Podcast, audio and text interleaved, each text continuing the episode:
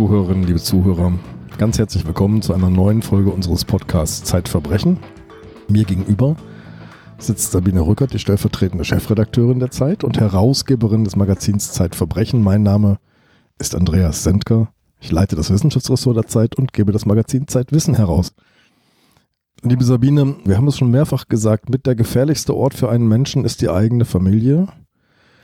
Und wir haben schon gesprochen über Partner, die sich gegenseitig umbringen. Und in dieser Woche reden wir über ein Kind, das auf entsetzliche Weise in einer Familie zum Opfer geworden ist. Ja, wir reden über ein Kind, das nicht nur Opfer seiner Familie geworden ist, sondern auch Opfer der Gesellschaft. Die Gesellschaft ist ja ein beliebter Schuldiger, wenn es niemand letztlich gewesen sein will. Aber dieses Kind ist sicherlich Opfer seiner Mutter in allererster Linie geworden, in zweiter Linie auch Opfer des Vaters. Aber es ist auch Opfer der Gesellschaft geworden, denn es ist über die äh, schreckliche Misshandlung hinaus, die es in der Familie erfahren hat, auch noch von der Gesellschaft komplett vergessen worden. Und wenn einer mal aufgepasst hätte, wäre das in dieser Weise nicht geschehen und hätte nicht gar nicht geschehen können. Wir reden über den Tod eines siebenjährigen Mädchens hier in Hamburg im Ortsteil Jenfeld. Der Ortsteil Jenfeld ist nicht gerade die schöne, vorzeigbare Ecke von Hamburg. Nee, es ist sozusagen ein, ein Brennpunkt von Hamburg, in dem es viele Hochhäuser gibt, in dem viele Leute leben, die keine Arbeit haben und die auch schon zum Teil seit Generationen keine Arbeit haben und die eben da vor dem Fernseher sitzen. Und mitten in einem dieser Hochhäuser starb ein Kind. Und es mhm. starb nicht äh, durch einen Wutanfall eines Erwachsenen oder durch einen Betrunkenen, äh, sondern es starb äh, durch ein jahrelanges Sichtum. Das Kind ist über Jahre in seinem eigenen Zimmer verhungert. Man ließ es dort verhungern, ganz absichtlich. 1. März 2005, morgens um sieben, gibt es einen Anruf bei der Feuerwehr, beim Notarzt. Die wird bestellt in den Briegerweg 2. Und was finden die da vor? Was die Beamten dort vorfinden, ist unvorstellbar. Sie finden zunächst eine Wohnung vor, die eine ganz normale Wohnung von Hartz-IV-Empfängern ist. Wenige Möbel und äh, auch sehr kostengünstige Möbel. Und es ist eine Wohnung, in der, der man ansieht, dass sich die Leute den ganzen Tag darin aufhalten aber es ist jetzt nichts Besonderes und schon gar nicht was Besonderes in Jenfeld.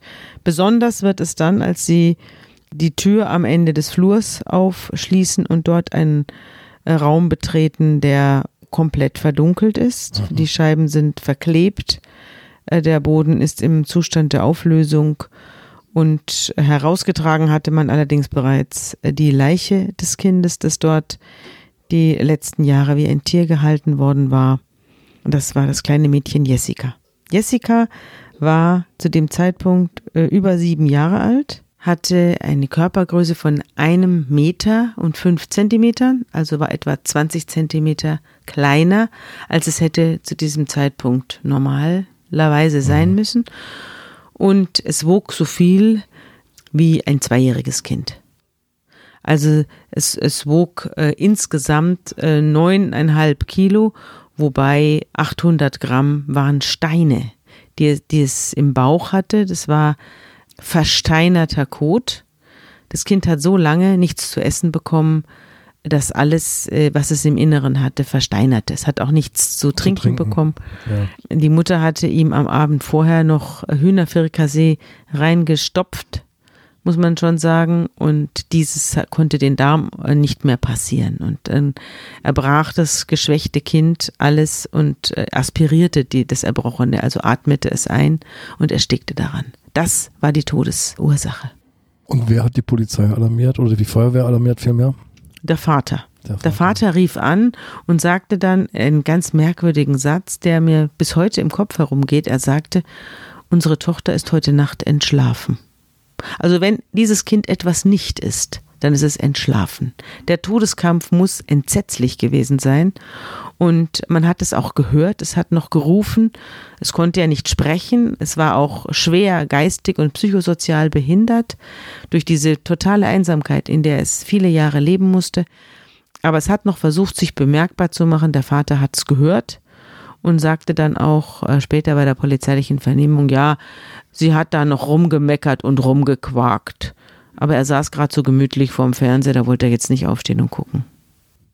Das Entsetzen kann man sich jetzt noch vorstellen, wenn wir uns jetzt über diesen Fall unterhalten, dass damals die Umgebung ergriffen hat, die ermittelnden Beamten ergriffen hat, aber auch fast die ganze Stadt ergriffen hat.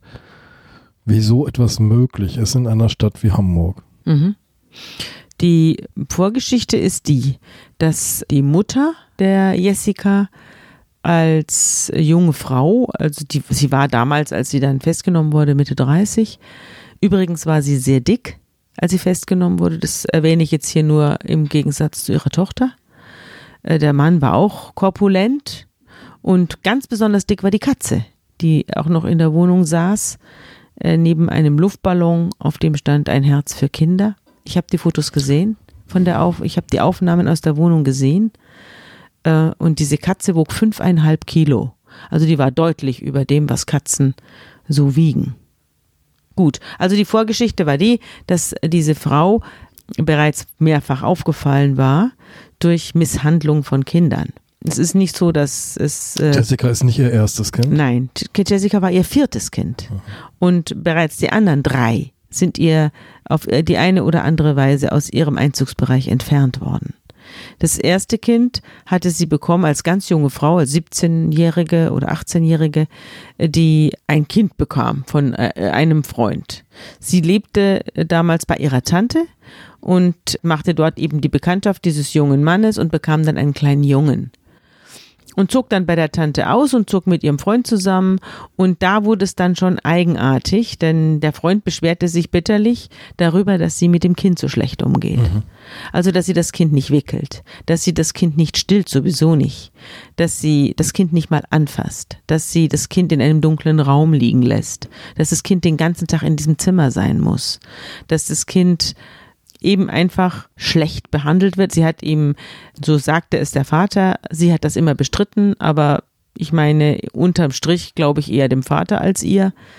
Sie hat auch dem Kind dann den Schnuller im Gesicht festgeklebt mit äh, Kabelbinder oder mit äh, Tesafilm, sodass das, das Kind den Schnuller nicht mehr ausspucken und nicht mehr nach ihr rufen konnte. Also diese, so waren die Verhältnisse und irgendwann musste dann das Kind, der kleine André, irgendwann ins Krankenhaus und als äh, er wieder zurückkommen sollte, wollte sie ihn nicht mehr haben. Und dann hat die Tante das Kind, da war es vielleicht ein halbes Jahr, zur Adoption freigegeben. Und es wurde dann noch adoptiert, hat sehr nette äh, Eltern gefunden und äh, war dann auf der Beerdigung seiner kleinen Schwester Jessica aber jetzt selbst als Gymnasiast und als wohlgeratener junger Mann. Das zeigt schon, Marlies S. will eigentlich keine Kinder. Sie mag keine Kinder. Sie hasst Kinder. Sie, sie, sie findet sie abstoßend. Sie will nichts mit ihnen zu tun haben. Warum wird sie dann noch zweimal schwanger danach? Dreimal schwanger. Dreimal danach. schwanger, ja. Einige Jahre später bekommt sie wieder ein Kind, wieder einen kleinen Jungen von demselben Mann. Und dann bekommt sie noch mal ein kleines Mädchen, die Jacqueline. Ähm, diese beiden Kinder behandelt sie dann fast noch schlimmer als den ersten, also als den André. Die Frage, warum sie immer wieder Kinder bekommt, die kann man sich nur erklären, wenn man den Fall sehr genau anguckt und sich überlegt, wann oder beobachtet, wann sie diese Kinder jeweils zeugt mit ihrem Freund äh, nämlich dann, wenn er versucht abzudampfen. Also mhm. der Freund hat irgendwann keine Lust mehr auf diese Partnerschaft, ist aber ein großer Freund von Kindern. Der André, der war nicht von ihm selbst, sondern das, der war von einem Vorgänger, der erste Sohn. den er hatte. Ja, mhm. der hat, den hat er zwar aufgezogen als Vater, er hat die Mutter, äh, die Marlies S. kennengelernt, da war sie bereits schwanger und hat dann mit ihr noch zwei weitere Kinder gezeugt. Und äh, den ersten, den kleinen Jungen, den mochte er ganz, ganz besonders gerne, der dann später adoptiert wurde. Und dann später hat er mit ihr noch Kinder gezeugt. Und zwar immer dann wurde es ernst zwischen den beiden und kam es zu einem weiteren Kind, wenn der Freund, der Lebensgefährte versucht hat, diese Beziehung zu beenden. Und er hat sie natürlich versucht zu beenden, weil sie nichts tat. Sie tat nichts. Sie saß Sie zu Hause. Mhm. und schaute fern. Das war ihr Lebensziel. Sie hatte einen Schulabschluss, also äh, sie hatte den Hauptschulabschluss. Sie hat aber immer äh, gesagt, äh, dass sie nicht arbeiten möchte. Also sie möchte einen sie Mann, hat der mit einer sie Friseurlehre begonnen und abgebrochen. Sie hat ein paar Sachen an, aber nur ganz kurz angefangen und dann auch gleich wieder abgebrochen. Und sie hat dem Ralf auch immer wieder, ihrem Freund immer wieder äh, vorgehalten, du hast mir versprochen, dass ich nicht arbeiten muss. Und das war ihr, das war das Wichtigste, dass sie nichts arbeiten muss. Und Aber sie wollte nicht arbeiten, die Kinder wollte sie auch nicht versorgen. die Kinder wollte sie aber auch nicht versorgen. Sie wollte eigentlich ihre Ruhe haben. Sie wollte im Zustand eines Kindes verharren. Die Ruhe vor dem Fernsehen. Ja. Die Ruhe vor dem Fernseher. Und ein Kind gibt natürlich keine Ruhe. Ein Kind will unterhalten werden, es will gepflegt werden, es will gefüttert werden, es will gewickelt werden. Jeder, der ein Kind hat, weiß, was das für eine Nervensache oft ist. Und auch wenn sie dann älter werden, wollen sie Ansprache, dann wollen sie vorgelesen kriegen, dann wollen sie raus, dann wollen sie andere Kinder treffen, dann muss man sie baden, dann muss man äh, sie eincremen. Also man muss in einem Fort mit diesem Kind äh, zu, zugange sein. Jedenfalls die ersten Jahre und das fand sie entsetzlich. Aber sie wusste, dass ihr Mann große, äh, großen Wert auf Kinder legt und dass sie ihn, dass er diese Kinder wahnsinnig lieb hat. Und deswegen hat sie dann immer, wenn die Beziehung am Erkalten war, wieder ein Kind gekriegt. Um die hat sie sich allerdings dann nicht gekümmert, das musste er machen.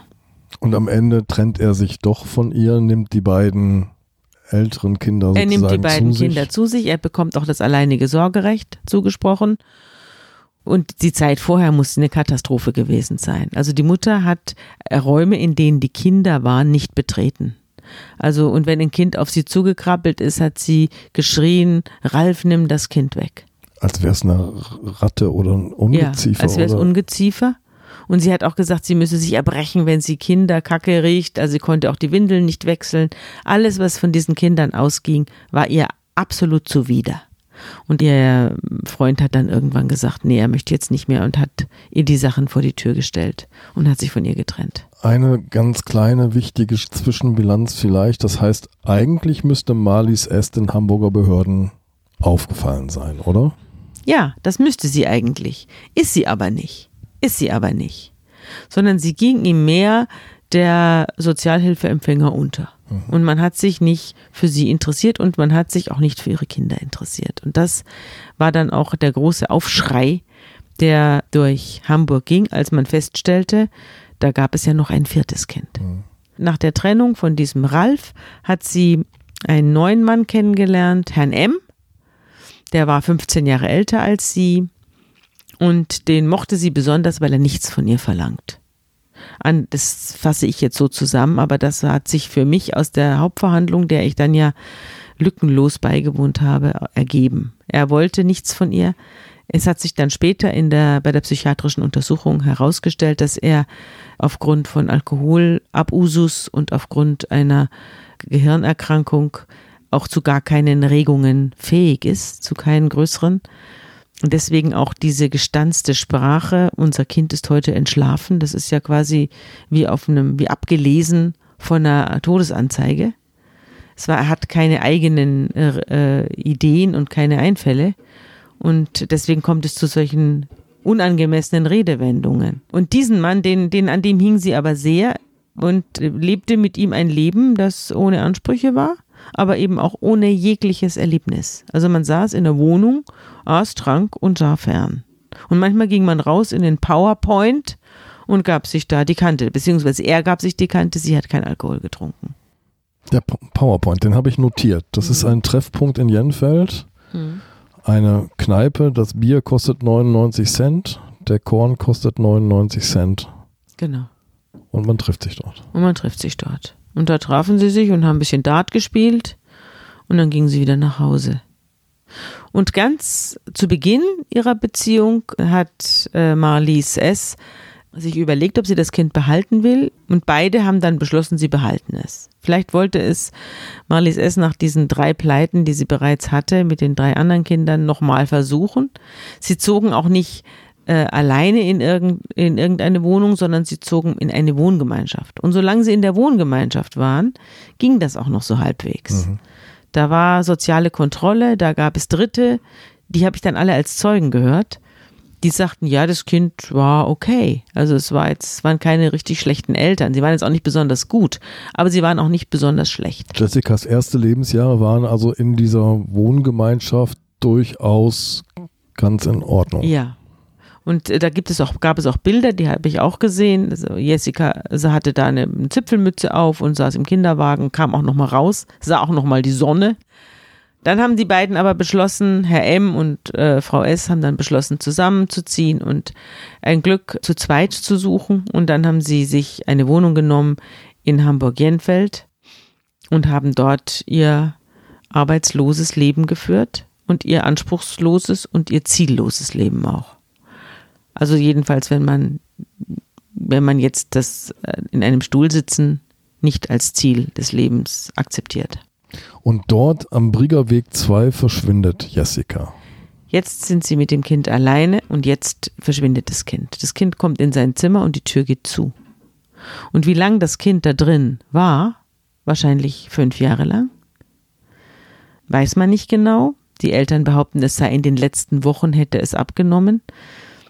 Dem hat der Gerichtsmediziner aber entschieden widersprochen. Der hat gesagt, dass äh, dieser Minderwuchs und dieses äh, ganze Zurückgebliebene und Verkümmerte dieses Kindes nicht auch in ein paar Wochen geschieht. Das ist eine jahrelange, jahrelanges Sichtum, dem das Kind dort ausgesetzt war.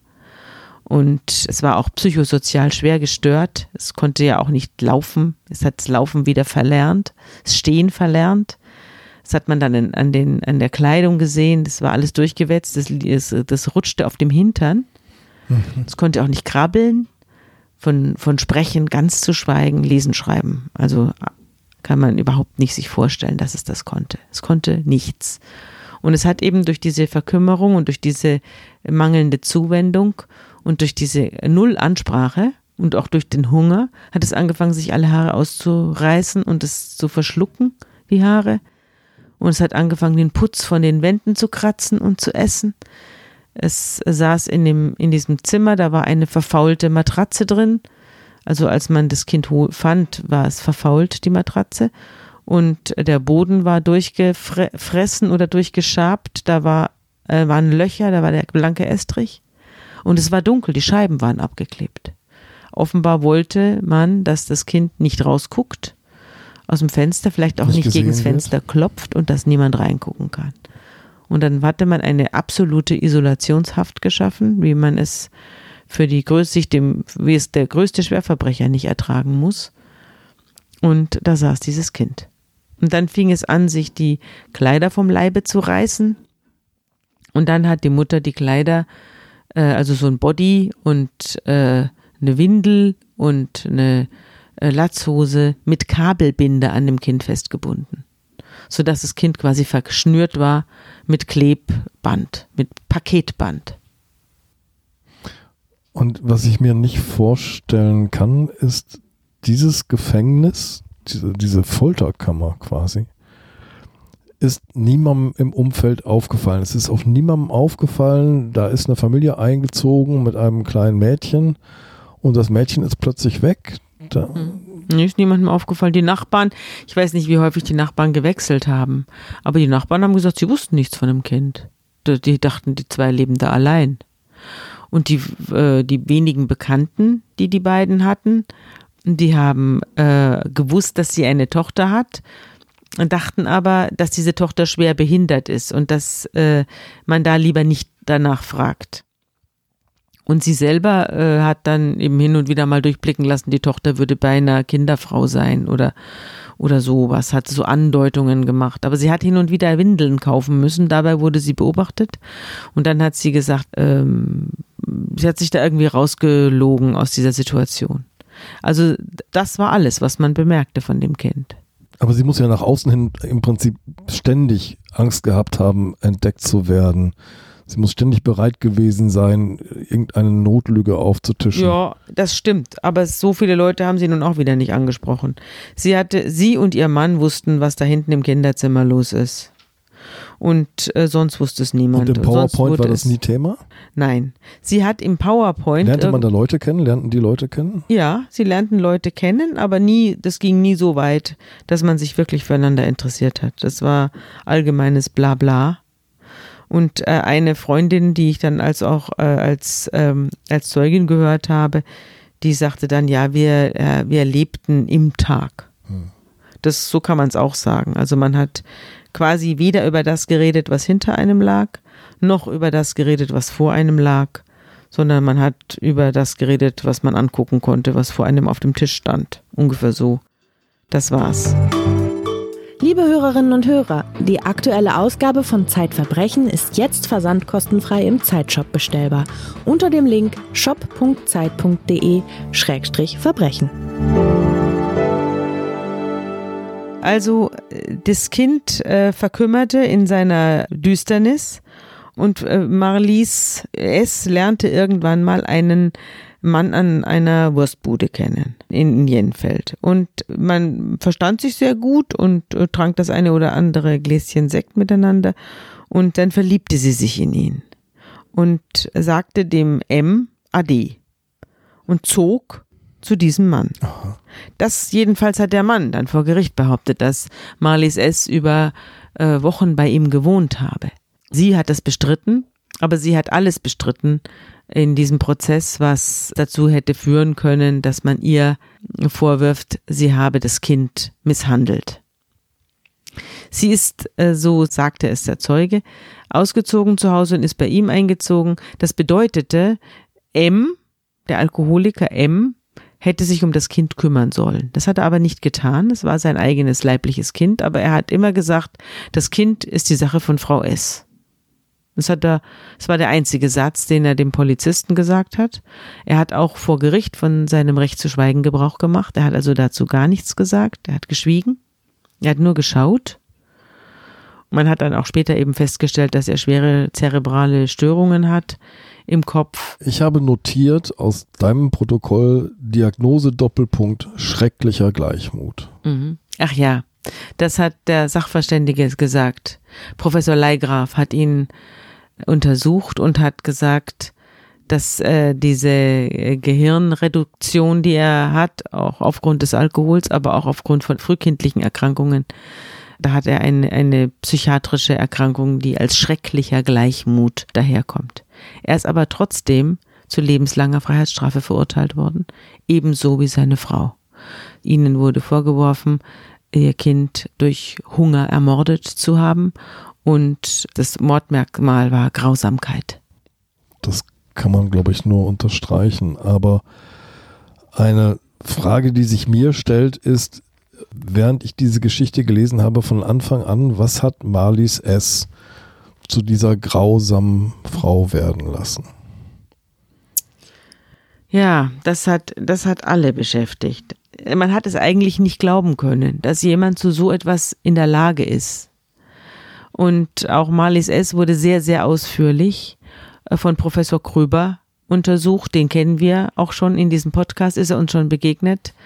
Als wir Gutachter, haben ja, ja, als Gutachter in Tödliche Mutterliebe heißt diese, diese Podcast-Folge von einer jungen Frau, die ihr Kind in der Wochenbettpsychose zu Boden schleudert und tötet. Damals hat er dafür gesorgt, dass diese junge Frau entlastet und freigesprochen wird. Hier hat er sich sehr lange und ausführlich mit äh, Marlies S. auseinandergesetzt und hat gesagt, er hat dafür letztlich auch keine Erklärung.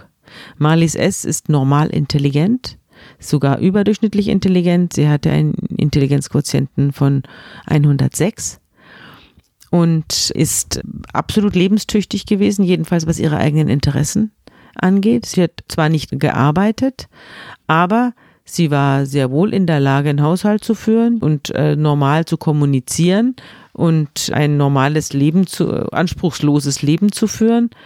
Sie ist nirgendwo aufgefallen, äh, weder polizeilich noch sonst wie, dass sie also irgendwie herumgetorkelt wäre oder aufgegriffen hätte werden müssen oder so.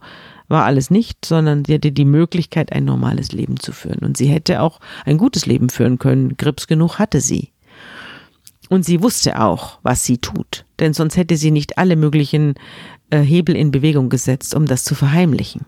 Das Amt ist manchmal vorbeigekommen, weil irgendwann hätte Jessica ja auch mal in die Schule gehen müssen. Ja, sieben will jetzt Jahre von den, alt, ja. Von den äh, Untersuchungen will ich jetzt gar nicht reden, von den U-Untersuchungen, die ein Neugeborenes oder Kleinkind regelmäßig machen sollte, damit man feststellt, ob es gedeiht und äh, richtig wächst. Aber auch zur Schulanmeldung erschien Jessica nicht, die war irgendwo im Computer versunken.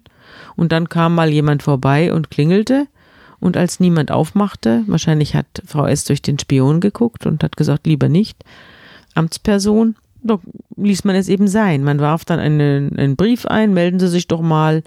Und nachdem sich niemand meldete, hat man nochmal versucht, den Eltern noch eine Strafe aufzubrummen, äh, weil sie ihr Kind nicht zur Schule schicken und dann vergaß man sie. Man vergaß sie. Sie waren weg. Das ist heute überhaupt nicht mehr vorstellbar. Ich, ähm, meine kleine Tochter ist äh, natürlich zu jeder U-Untersuchung gegangen, aber es gab einen Termin, da waren wir irgendwie schwer beschäftigt und der war dann zwei Monate später. Es gab ein strenges Schreiben der Stadt, ja. richtig harte Ermahnung. Ja. Ähm, ist das eine der Lehren ja. aus dem Fall Jessica? Ja. Es gibt jetzt auch einen Schulzwang. Also jetzt, wenn du dein Kind nicht anmeldest, spätestens mit sechs Jahren und ein schulpflichtiges Kind hast, das irgendwie nicht äh, auftaucht, dann kommt die Polizei und die macht dann aber auf und die geht dann rein. Also das äh, war eine, eine der großen Lehren. Es gab einen solchen Aufschrei hier in Hamburg. Unvorstellbar. Es waren Hunderte auf der Beerdigung von Jessica. Hunderte von Menschen, die sie nie gesehen hatten, die aber jetzt alle auf dem Friedhof standen. Und es war eine große Reue und war eine, die ganze Stadt hat sich das auch zu Herzen genommen und hat auch erkannt, dass das nicht nur und allein die Schuld der Mutter und des Vaters war. Die Gesellschaft, hast du schon gesagt, ist einer der Täter sozusagen. Ähm, sie hat diese Familie, dieses Paar mit diesem Kind eingelassen, hat sich nicht gekümmert.